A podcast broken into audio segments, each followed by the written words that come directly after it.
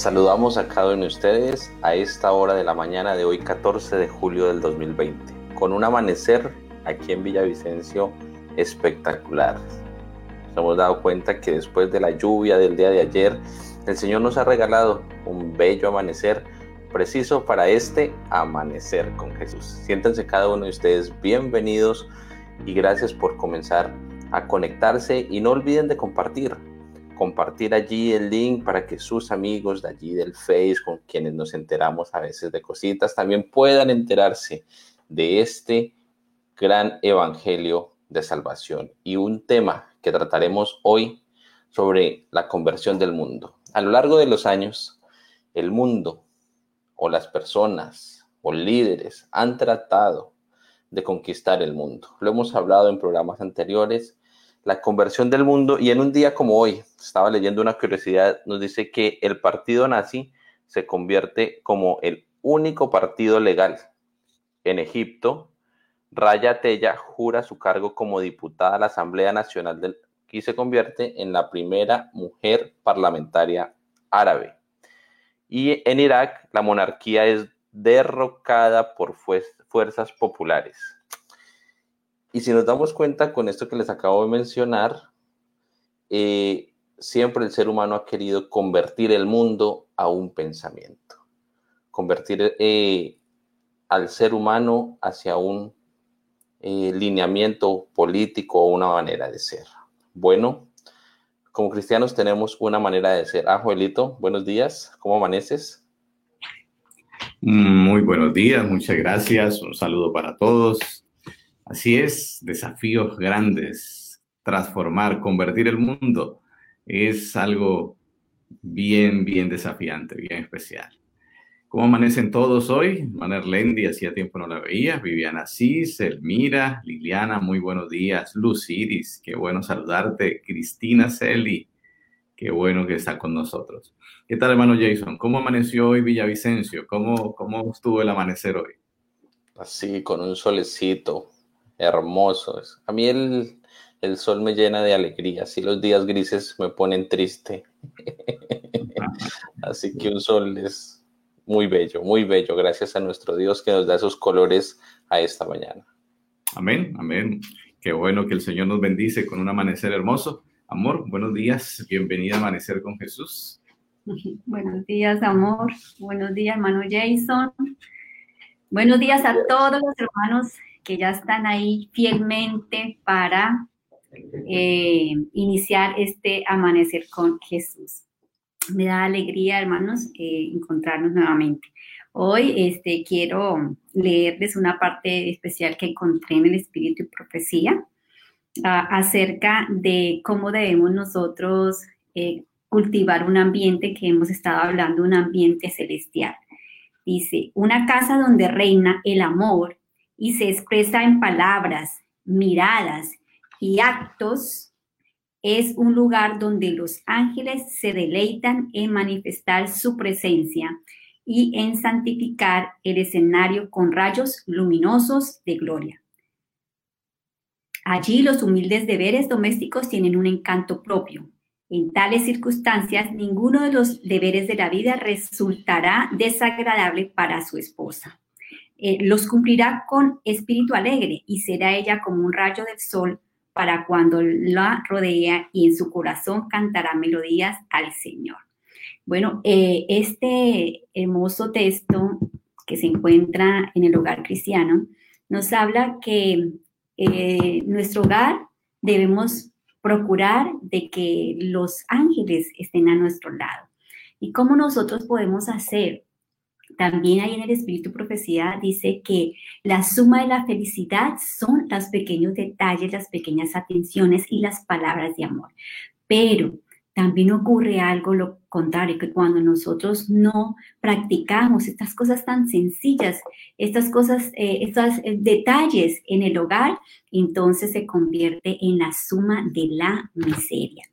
Y acá tengo esto, dice, son las pequeñas atenciones, los numerosos incidentes cotidianos y las sencillas cortesías, eh, la suma de la felicidad en el hogar. Pero el descuido, al no pronunciar palabras bondadosas, afectuosas y alentadoras, ni poner en práctica las pequeñas cortesías es lo que contribuye a la suma de la miseria. En los hogares cada vez vemos cómo el enemigo quiere dañarlos. Sin embargo, hermanos, si nosotros estamos tomados de la mano del Señor, si nosotros controlamos eh, a este interior que a veces quiere aflorar un interior malo, las tendencias al mal, em, bueno, vamos entonces con la ayuda del Señor poder mm, hacer lo mejor, de poder pronunciar palabras de, de, ánimo, palabras alentadoras, en vez de que salgan cosas malas de nuestra, de nuestra boca, vamos a hacer que salgan palabras hermosas. Por eso, estas cosas no las podemos eh, olvidar. Las palabras bondadosas, ¿cierto? Unas palabras alentadoras hacen que el ambiente en nuestro hogar sea un, un ambiente donde los ángeles reinen. Por eso quiero terminar con una bienaventuranza para la familia, que dice que la, familia, el hogar, que pueden resolver sus problemas con madurez, eh, es una familia feliz, porque va a hacer que la armonía en el hogar sea especial. Hermanos, eh, resolver los problemas en nuestros hogares siempre van a haber conflictos, siempre vamos a tener de pronto algunas cuestiones que nos van a hacer daño. Pero recordemos el texto de Efesios 4, 26 dice, no se ponga el sol sobre vuestro enojo. Tratemos de solucionar los problemas buscando el momento eh, adecuado un momento donde estemos descansados, donde estemos tranquilos, eh, pidámosle mucha sabiduría al Señor para saber cuál es el momento en que debemos de mm, resolver, hablar sobre los problemas. Y otra cosa, debemos siempre al resolver los problemas tener eh, mucho respeto hacia la otra persona, mucho respeto eh, mirarlo con los ojos de Dios, como nos mira a nosotros con amor, y, tratar entonces de manera respetuosa decir las cosas que nos hacen sentir mal o el problema que está. Mm, por último, quiero cerrar que es muy bueno que cada familia, ah, por lo menos una vez por lo menos una vez a la semana haya un momento especial donde nos sentemos como familia a hablar de las situaciones que están por allí, por mejorar eh, y entre todos con nuestros hijos y bueno, eh, en el hogar podamos mejorar eh, esa problemática. Entonces, buscar un lugar, buscar el momento adecuado y tratarnos con respeto como Dios nos trata a nosotros, con mucho amor. Entonces, Dios nos bendiga, hermanos, en este día y vamos a continuar. Amén. Muchas gracias, amor, por estos tips de familia tan importantes que ojalá podamos ponerlos en práctica de manera de manera real, fehaciente. Qué bueno hacerlo, qué bueno. Muy bien, queremos saludar a una familia querida, una pareja eh, muy especial de amigos que en esta hora nos acompaña. ¿Dónde están ellos? En amor los saludamos. Aquí están. Muy buenos días. buenos días. El Señor les bendiga en esta hora. Gracias igualmente. Para nosotros es un privilegio saludarles y saludar a todos los hermanos y hermanas que nos ven a través de este programa que ya tiene su propia marca, ¿no? Su propio tipo. Ya es conocido el llano por el amanecer con Jesús. Es verdad. Y esta mañana estamos muy contentos de la invitación y bueno, con el deseo de un tema más, de escuchar un tema más para seguir fortaleciendo nuestra vida espiritual.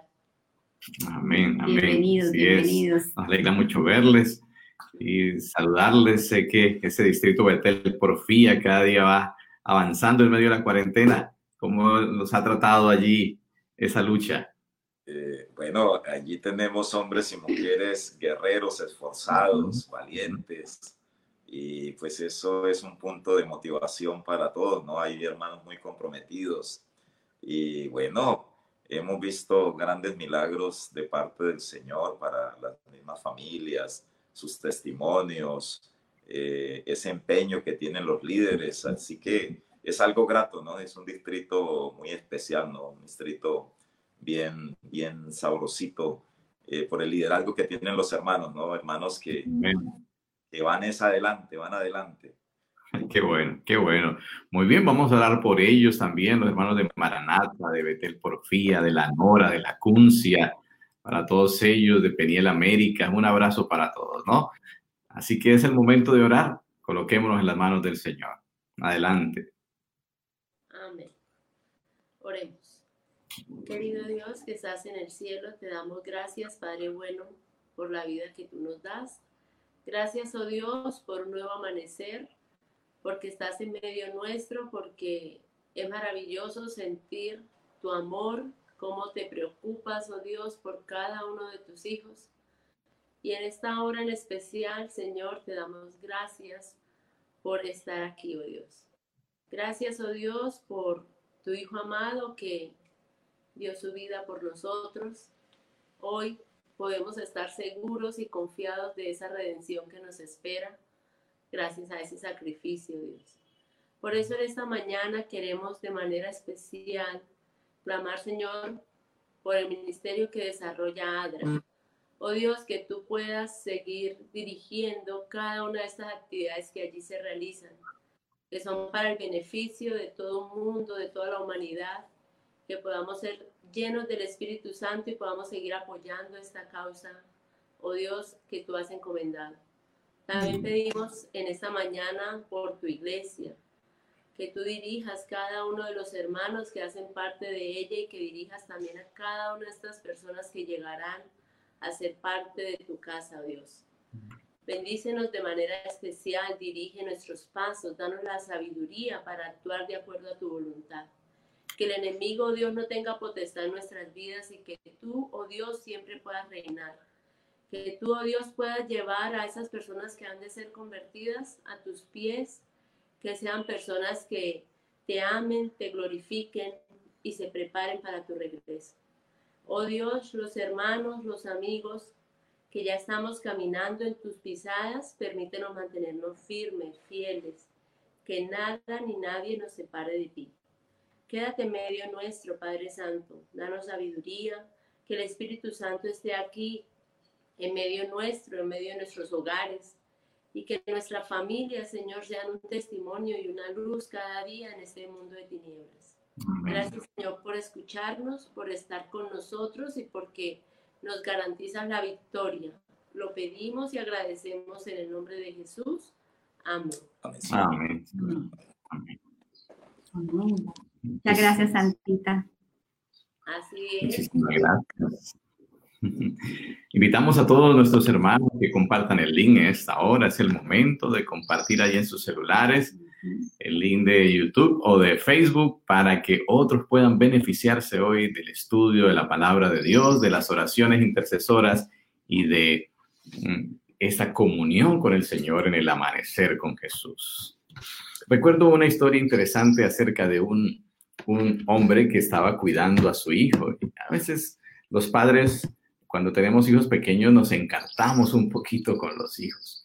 Y este padre pues tenía esa dificultad, así que se le ocurrió eh, hacer un, una manualidad, un trabajo para que su hijo estuviera ocupado. ¿Y qué fue lo que hizo? En una revista había un hermoso mapa del mundo con sus países, con sus colores, y entonces él arrancó la hoja de la revista, la cortó en pedazos y se la entregó a su hijo para que armara el mundo, ese rompecabezas improvisado que él había creado mm, y se lo entregara entonces complético. Así que el padre pensó, ya voy a descansar un buen rato de este muchacho inquieto. Y le entregó eso, le explicó qué debía hacer y se concentró en sus cosas. Pero vaya sorpresa que en pocos minutos el niño vino con el mapa mundi perfectamente armado y pues el niño no era tan grande, no tenía tanta capacidad. Así que el padre quedó muy sorprendido y bueno, preocupado. Su estrategia no había funcionado muy bien. ¿Qué había pasado? Así que le preguntó a su hijito, hijito, ¿y cómo hiciste para en tan pocos minutos eh, resolver un, rompecabezas del mundo con sus países, tantas cosas, tantas líneas que habían? ¿Cómo hiciste? Y el niño dijo, pues papi, fácil, por el otro lado estaba la figura de un hombre. Armé el hombre y el mundo se armó solo. ¡Wow! ¡Qué lección interesante!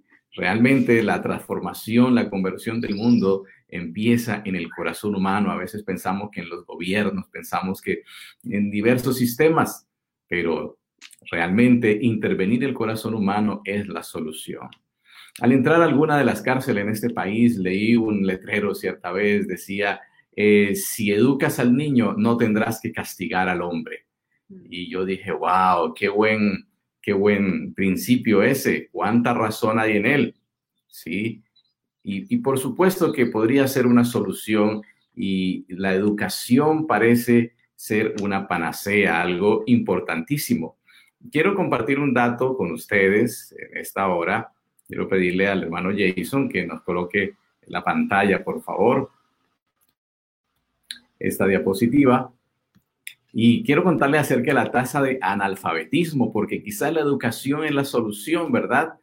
Miren, en Colombia, en 1954, teníamos el 27.1% de los colombianos eran analfabetas, hace unos 70 años atrás, ¿verdad? 27.1. El último dato que encontré es del 2017, ya hace unos tres años atrás, y en Colombia teníamos 5.24% de colombianos analfabetas, que no saben leer, no tienen la competencia de la lectura y la escritura. Eso suma un total de 1.857.000 eh, compatriotas que no conocen de las letras. Saben que es doloroso. Hace poco mm, ayudé a una familia y cuando esta familia salió, entonces yo le escribí en su WhatsApp, donde nos habíamos estado comunicando por audios, le escribí, eh, feliz viaje, Dios les bendiga. Y la persona me contestó, no entendí lo que me dijo, pero creo que debe ser algo bueno. Muchas gracias. y yo me quedé sorprendido, ¿cómo así que no entendí una frase tan cortica? Entonces le pregunté y me dijo, bueno, es que yo soy analfabeto. ¿Y cuántos años tienes? 25 años. ¿Cómo es posible una persona tan joven en este siglo no sepa? Pues sí, era parte de este 5.24. Y por supuesto que parte del corazón, yo le dije, voy a regalarte una Biblia porque en ella podrás aprender a leer. Y bueno, estamos esperando la oportunidad porque viajó. Pero quiere decir que nuestro país se redujo en estos 70 años el 21.86% de la, del analfabetismo. Ahora, querrá decir esto que la educación entonces hizo de Colombia mejores hombres y mujeres y que el país ha eliminado sus índices de corrupción y de otras situaciones tristes, de crímenes, derramamiento de sangre, violencia, violaciones, tantas cosas bueno, vamos a esperar un momento. Al parecer la conexión del pastor, del pastor Joel, eh, se vio interrumpida. Daremos paso entonces eh, a la parte del pastor Arcesio, que también ya está con nosotros allí. Bueno, pastor, nos tocó entrar antes de lo esperado, pero adelante. Bueno, el, pastor eh, Joel hacía la introducción al tema, ¿no? Porque hablando de la educación, la preparación, el acabar con eh, tantas personas que eh, quisieran aprender a leer, no lo saben y, pues es importante la educación, ¿no? Pero él colocaba un punto bien alto y el punto es eh, la educación es suficiente para tener un mundo mejor y creo que más de uno sabemos que no es así, ¿no? Al mirar las noticias podemos ver eh, hombres preparados en las mejores universidades, con una posición económica muy buena, y sin embargo las noticias dicen cosas desastrosas de lo que pueden llegar a ser. Y por eso eh, el título del mensaje de esta mañana, mis queridos hermanos, amigos que, que nos ven, nos escuchan, es la conversión del mundo. Y hemos encontrado que el mundo sin Dios eh, es un fracaso. Eh, la humanidad sin Dios es un fracaso. Las personas sin Dios eh, fracasan. Los hogares sin Dios fracasan. Los negocios sin Dios fracasan, ¿no?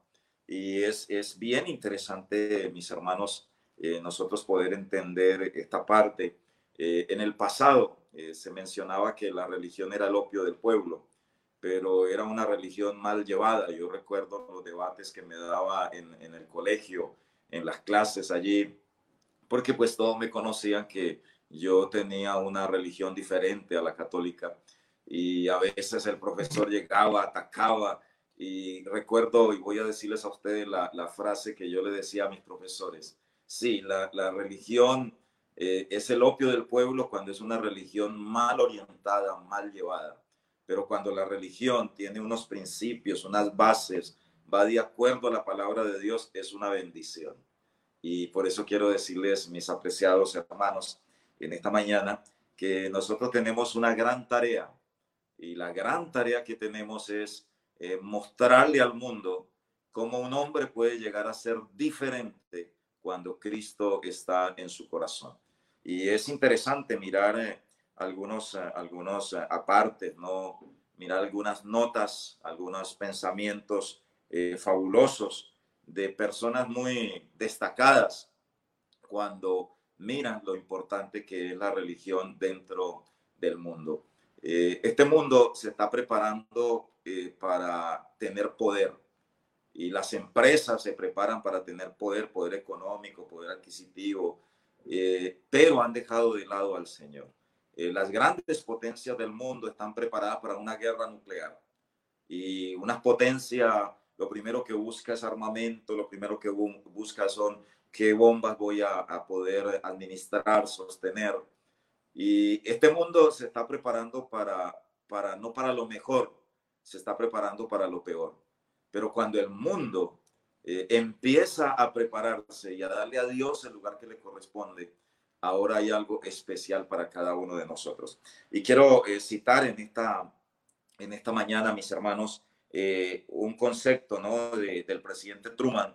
Y él habla y habla junto, y es un pensamiento que comparten con el general MacArthur y dice, dice lo siguiente, que quiero que esta declaración pues haga eco en cada uno de nosotros y, mirar lo importante que es eh, estos pensamientos para nuestra vida, para la vida de los demás.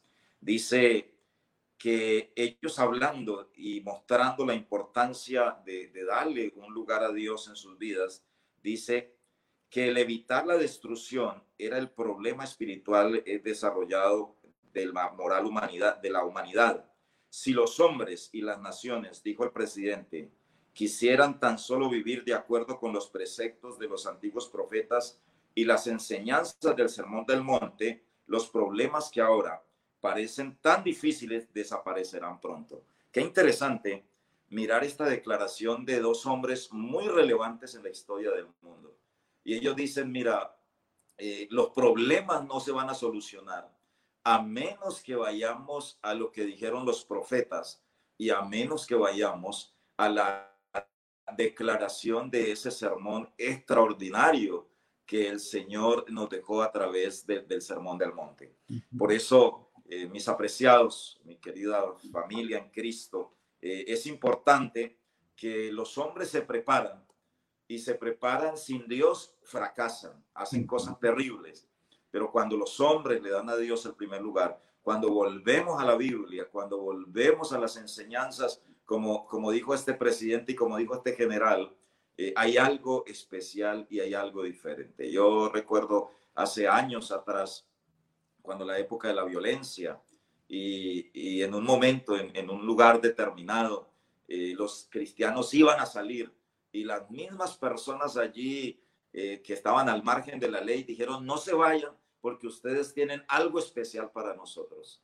Qué interesante. Y a mí esa, esa declaración me, me dejó sorprendido, porque el cristiano siempre tiene algo especial y es la bendición de Dios, es la bendición de Dios. Podrán eh, prepararse en, las mejores universidades, podrán eh, tener muchísimo dinero, podrán ser muy relevantes, pero llega un momento de fracaso, porque lo único que le da una estabilidad completa es volver a, los escritos de la palabra de Dios, volver a reflexionar sobre lo que la palabra de Dios dice, porque eso le da algo muy especial y muy maravilloso a cada uno de nosotros.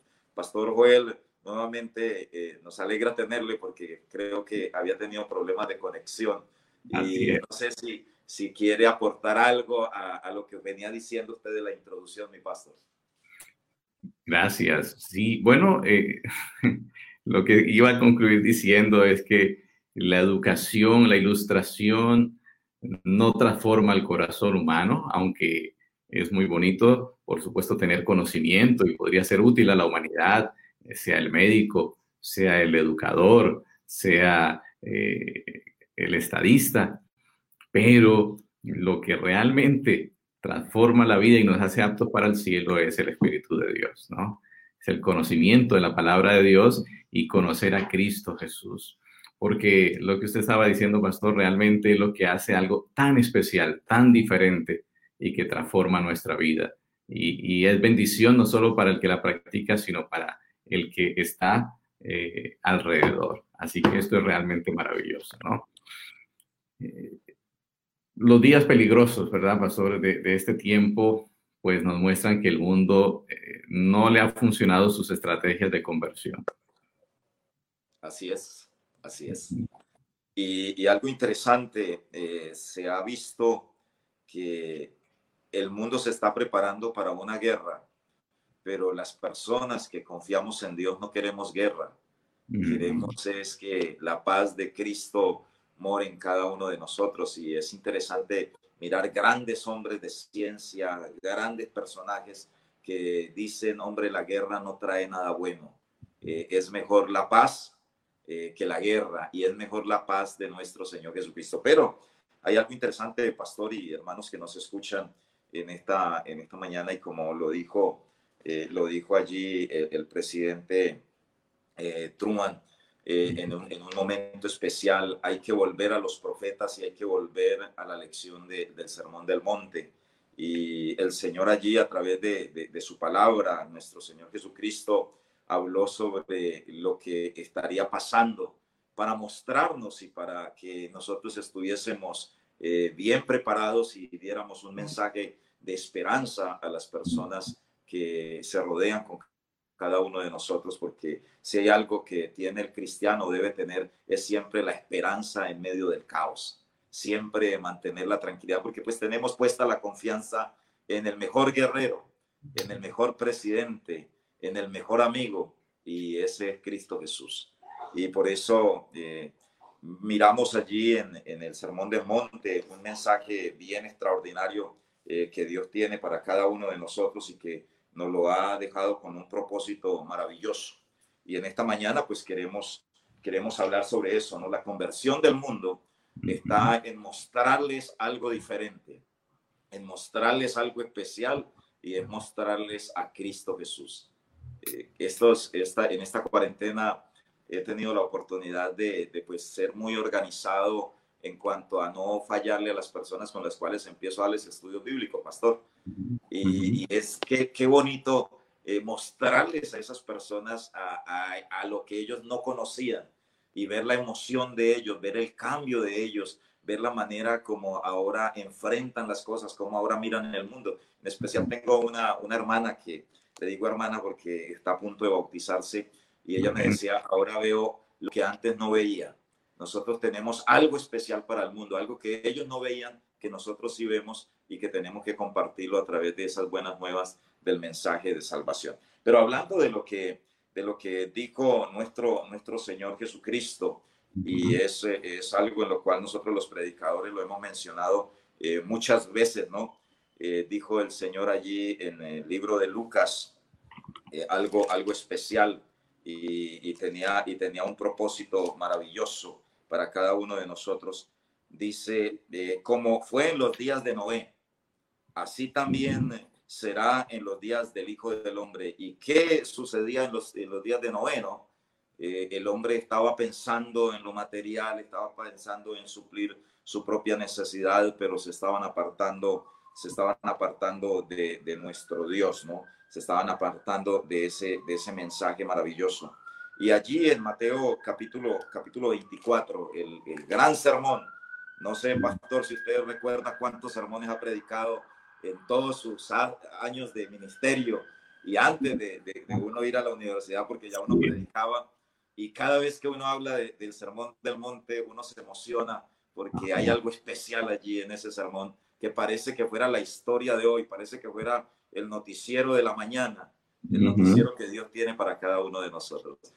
Y, y es algo que, que, nosotros debemos, debemos analizarlo, ¿no? Dice el versículo 37, más como en los días de Noé, así también será la venida del Hijo del Hombre, porque como en los días antes del diluvio estaban comiendo y bebiendo, dice la palabra de Dios, casándose y dándose en casamiento hasta el día en que Noé entró en el arca. Y no entendieron hasta que vino el diluvio y se los llevó a todos, así también será la venida del Hijo del Hombre. Qué interesante, entendieron cuando ya fue demasiado tarde. Y nosotros hoy tenemos un gran mensaje que darle al mundo para que lo entiendan antes de que sea demasiado tarde. Y por eso eh, el Señor nos muestra y nos dice que debemos estar atentos a lo que está pasando en el mundo. Mire que las personas eh, sin Dios están pensando en el placer, están pensando en la lujuria, están pensando en irse a los extremos. Hoy estamos viviendo los extremos, ¿no? Eh, en ocasiones me pongo a mirar cuando preparo material así para los jóvenes, mirar eh, qué es lo que buscan los jóvenes, dicen a los extremos, usar drogas que en un momento eh, ya los dejen totalmente fuera de, base y se quieren ir a los extremos, se quieren ir a, a, otro, a otro ámbito, a otra esquina. Y el Señor dice, estarían pensando en el placer, en la lujuria, estarían alejados hasta el día en que vino el tiempo y ya era demasiado tarde. Por eso tenemos una gran responsabilidad, pastor y hermanos, que tenemos este mensaje, compartirlo antes de que sea demasiado tarde. Y la conversión del mundo no va a ser en su totalidad, pero lo que tenemos que hacer nosotros es predicarles, mostrarles. Yo me imagino a Noé todos los días cuando reunía a las personas a trabajar, diciéndoles, esto tiene un fin, este mundo se va a acabar. Y algunos vendrían a trabajar solamente por ganarse en el jornal, ¿no? Pero no querían saber nada de Dios. Pero cuando vino, se dieron cuenta que era real, pero ya era demasiado tarde. Por eso el Señor tiene un plan especial y dice, eh, debemos predicar, debemos amonestar. Eh, vuelvo a tomar el caso de, de, una de las personas con las cuales estoy estudiando. Ella me decía, yo pasaba, eh, para mí el placer eran las fiestas, el placer era tomar, el placer era, era, era, era satisfacer mi cuerpo de cosas que me hacían daño pero ahora mi placer es leer la Biblia, mi placer es cantar, mi placer es, es, escuchar sermones. Y estamos terminando la fe de Jesús y me dice, ¿y qué más me va a enseñar? ¿Qué más? Porque ahora lo que, lo que me agrada son las cosas de Dios. La única manera de transformar este mundo es que el mundo se encuentre con Cristo Jesús y que miremos los tiempos en los cuales estamos viviendo, mi querido pastor. Miremos los tiempos en los cuales estamos y nosotros tenemos entonces eh, que ver esa linda enseñanza que Dios nos ha dado. También en esta mañana estamos hablando sobre otra linda eh, parábola que el Señor colocó, la parábola del trigo y de la cizaña, la parábola en la cual el Señor eh, nos manda a que demos un mensaje especial, a que le prediquemos, a que entendamos que, que hay algo que hacer. Todo cristiano tiene algo que hacer y yo pienso que la principal prioridad del cristiano es mostrar a Cristo Jesús, es mostrar ese mensaje extraordinario. Eh, la lección de esta semana y de este trimestre está fabulosa, ¿no? Está extraordinaria, porque es mostrar, es, es, dar a conocer lo que nosotros tenemos. Yo creo que durante mucho tiempo la estuvo calladita y la gente nos conocía, ya sí ellos son cristianos, pero ha llegado el momento en que nos conozcan que somos un pueblo que espera a Cristo Jesús, que cree en Cristo Jesús, que sabe los tiempos en los cuales estamos viviendo, que sabemos que estamos mirando eh, no, no lo, lo, que va a ser dentro de 10 años, sino que estamos mirando el presente y el presente es hoy con Cristo Jesús. Y esa es una de las grandes lecciones que Dios tiene para cada uno de nosotros. Así es, pastor, muchas gracias. Mira qué bien nos ha guiado usted en la explicación hoy acerca de esa tarea especial de convertir el mundo y cómo necesitamos avanzar. Ahora, el mundo después de la Segunda Guerra Mundial dijeron, bueno, ya terminó, esto quedó acomodado y tratados de paz, paz y seguridad, vamos a avanzar. Sin embargo, algunas cosas cerca del fin no serán así tan fáciles. Queremos invitar con el pastor Carlos Moreno para hablar acerca de ese acápite, ¿no? La paz y la seguridad y cómo será esos planes y esa lucha para estos momentos finales. Pastor, buenos días, bienvenido. Sí, Pastor, muy buenos días para usted, para mi amigo el pastor Arcesio, cada uno de los hermanos, amigos que se conectan en este bonito programa de Amanecer con Jesús. Efectivamente, como usted dice, pastor, las esperanzas del, de paz que el mundo ofrece son, son vanas. Eh, después de la Segunda Guerra Mundial se pensó que todo iba a ser diferente, pero los mismos historiadores muestran que eh, la gente veía que pasaban los años y, y todo seguía igual. Y lo vemos hoy. Hoy se habla de paz, de tranquilidad, pero detrás de toda esa aparente paz vemos tanta guerra, ¿no? Hay guerra económica, hay guerra con la salud, hay guerra con ideales, hay lucha entre clases. Bueno, hay tantas cosas que están sucediendo que nos muestran que la paz y seguridad que el mundo ofrece realmente es algo imaginario, ¿sí? Es una utopía, que es algo que se cree que está, pero que realmente no llega.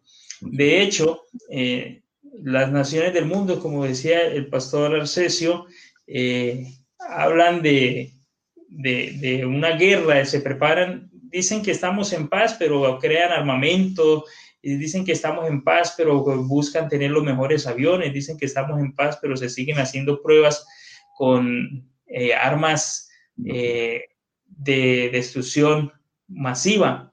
Entonces, esa, esa paz es falsa. Y pues las palabras que eh, la Biblia dice en Jeremías 6:14 que se aplican a nuestro tiempo es una realidad, porque Jeremías capítulo 6, el versículo 14 dice, y curan la herida de mi pueblo con liviandad diciendo paz, paz, y no hay paz.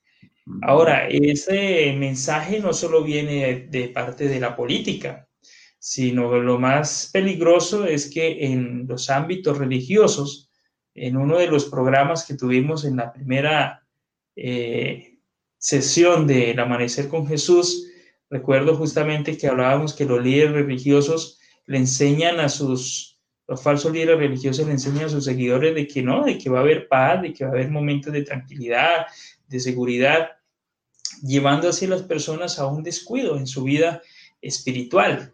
Así que una de las cosas más peligrosas que puede suceder es que nosotros como hijos de Dios creamos en esa falsa, en esa falsa paz y nos descuidemos espiritualmente. Hablar de, paz en, nivel humano, pues lleva a las personas a descuidar justo lo que debemos estar ocupados hoy y en nuestra preparación espiritual. Es, es como ilógico, ¿no? Pensar de esta manera, pero el mundo habla de paz, pero los hijos de Dios que creemos y nos ceñimos a las escrituras, sabemos que no nos espera paz, sino que nos espera guerra, que habrá destrucción. Así que el, hablar de esa paz, pues crea una falsa seguridad, falsa, una falsa seguridad en el mundo, una falsa seguridad en las personas, que al final pues termina en una zozobra, termina en una angustia, porque cuando usted está esperando paz y lo que llega es enfermedades, lo que llega es recesión económica, lo que llega es desempleo, lo que llega es eh, huelgas, luchas, paros, entonces eh, esperar algo que no va a llegar es, es muy terrible, ¿sí? Entonces, por eso la Biblia constantemente nos habla a nosotros y nos dice, vosotros no estáis en tinieblas con respecto a lo que va a suceder por eso estudiar la Biblia es tan importante porque nos da una real seguridad de lo que viene. La Biblia no nos habla con mentira, la Biblia no nos dice que no va a haber problemas. Jesús nunca nos dijo que, que esto iba a ser fácil, que iba a ser color de rosa. No, Jesús no dijo que no iba a haber problemas, pero lo que sí Jesús nos dijo es que en medio de los problemas Él está con nosotros y está dándonos confianza y que en medio de las luchas y de la guerra que se vive en el mundo y de los problemas, pues Él sí puede darnos la verdadera paz, que es la paz espiritual. ¿Se puede tener paz en medio de los conflictos? Sí, se puede tener paz. Aunque estemos rodeados de tanta inseguridad, de tantos problemas, cuando estamos con Cristo, pues podemos tener paz. Así que esa falsa paz eh, sencillamente eh, lleva a descuidar muchas cosas. Y debemos recordar lo que nos dice segunda de Pedro en el capítulo 3 acerca de las condiciones que habrían en los últimos días. porque la Biblia lo dice, en los posteros días eh, vendrán burladores, andando en sus propias concupiscencias y diciendo, ¿dónde está la promesa de su advenimiento? Porque desde el día en que los padres durmieron, todas las cosas permanecen así como desde el principio de la creación. Así que el hablar de paz, de tranquilidad, de días buenos, de que va a haber bonanza, de que va a haber muchas cosas mejores para la humanidad, que días buenos vendrán, cada eh, candidato a la presidencia, a la gobernación, a la alcaldía, auguran tiempos mejores y auguran que eh, ellos son la solución para todas las cosas. Pero cuando viene la realidad resulta que las cosas son peor. Entonces, cuando se habla de esa falsa paz, estamos colaborando a que se cumpla lo que dice la palabra de Dios. Esa falsa paz realmente va a llevar a un descuido moral y vemos que cada vez la humanidad está moralmente peor, moralmente peor. El apóstol Pablo en 1 Tesalonicense en el capítulo 5, en el versículo 2, justamente eh, nos habla acerca de eso y nos dice, porque vosotros sabéis perfectamente que el día del Señor vendrá así como ladrón en la noche, que cuando digan paz y seguridad, entonces vendrá sobre vosotros destrucción repentina, mas vosotros, hermanos, no estáis en tinieblas para que aquel día os sorprenda como ladrón. Es claro lo que nos está diciendo la palabra de Dios. El mundo dice que habrá paz y descuidará lo prioritario que es la vida espiritual. Y dice entonces que cuando el mundo está descuidado, vendrá de repente la venida del Hijo de Dios y vendrá la destrucción repentina. Entonces, los que están en tinieblas esperan paz, pero los que seguimos lo que la Biblia dice, entonces sabemos que los tiempos que vienen no son muy halagadores. Sin embargo, debemos tener algo claro y es lo que la palabra del Señor nos dice para estos momentos de crisis. Primera de Pedro, en el capítulo 13, el versículo 14, y nos dice algo interesante, dice, no temáis lo que ellos temen, ni tengáis miedo, ¿sí?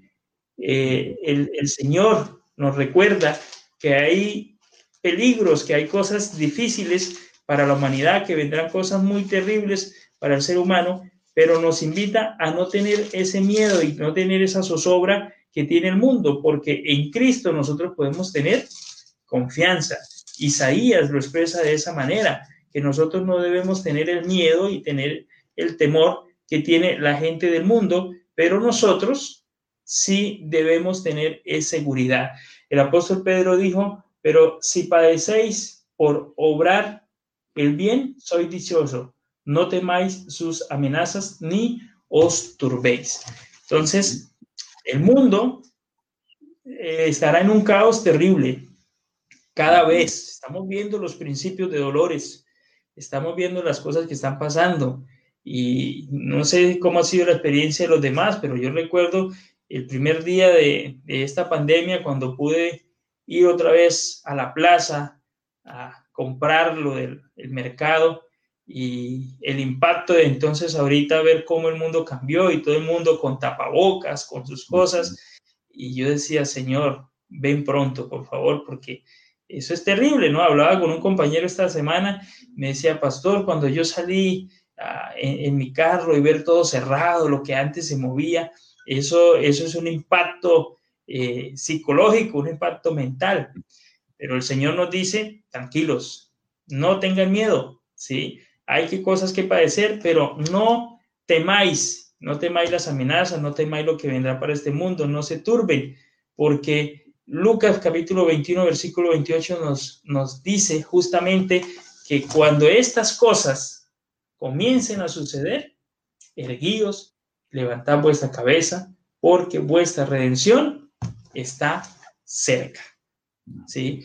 Nuestros eh, pioneros, los discípulos, los primeros cristianos, tenían esa esperanza tan viva, eso que ese motor que los movía de decir, bueno, y, nosotros los que estemos vivos, los que habremos quedado, no nos vamos a ir al cielo adelante los que durmieron, sino que eh, nos iremos con ellos, seremos transformados. Ellos tenían esa esperanza tan viva de que Cristo iba a venir en sus días. Bueno, el Señor Jesús no vino, pero no quiere decir por esto que no vendrá. nosotros debemos imitar la fe de estos primeros cristianos que en medio de la persecución, en medio de las luchas que ellos tuvieron que enfrentar, de los problemas que hubo ahí en, en, su época, mantenían esa fe y esa confianza en que el Señor Jesús iba a venir. Ahora nosotros nos corresponde tener esa fe, no estar ansiosos por lo que va a suceder en el mañana, estar confiados en lo que dice la palabra de Dios. No le creamos al mundo que va a haber paz y que va a haber tranquilidad. No, eso no va a suceder. Vendrán cosas terribles, pero nuestra paz está cimentada en la fe en que Cristo está con nosotros todos los días. Por eso el Señor dice, no temas, porque yo estoy contigo, no desmayes, porque yo soy tu Dios que te esfuerzo, siempre te ayudaré y siempre te sustentaré con la diestra de mi justicia. Así que, hermanos queridos, amigos queridos, en medio de lo que la profecía nos muestra, que vendrán tiempos peligrosos, confiar en Dios es nuestra mejor seguridad. Amén, pastor. Muchas gracias, porque esto nos da ánimo en medio de las situaciones difíciles que acompañan el mundo y nos fortalece, nos inspiran para ir adelante.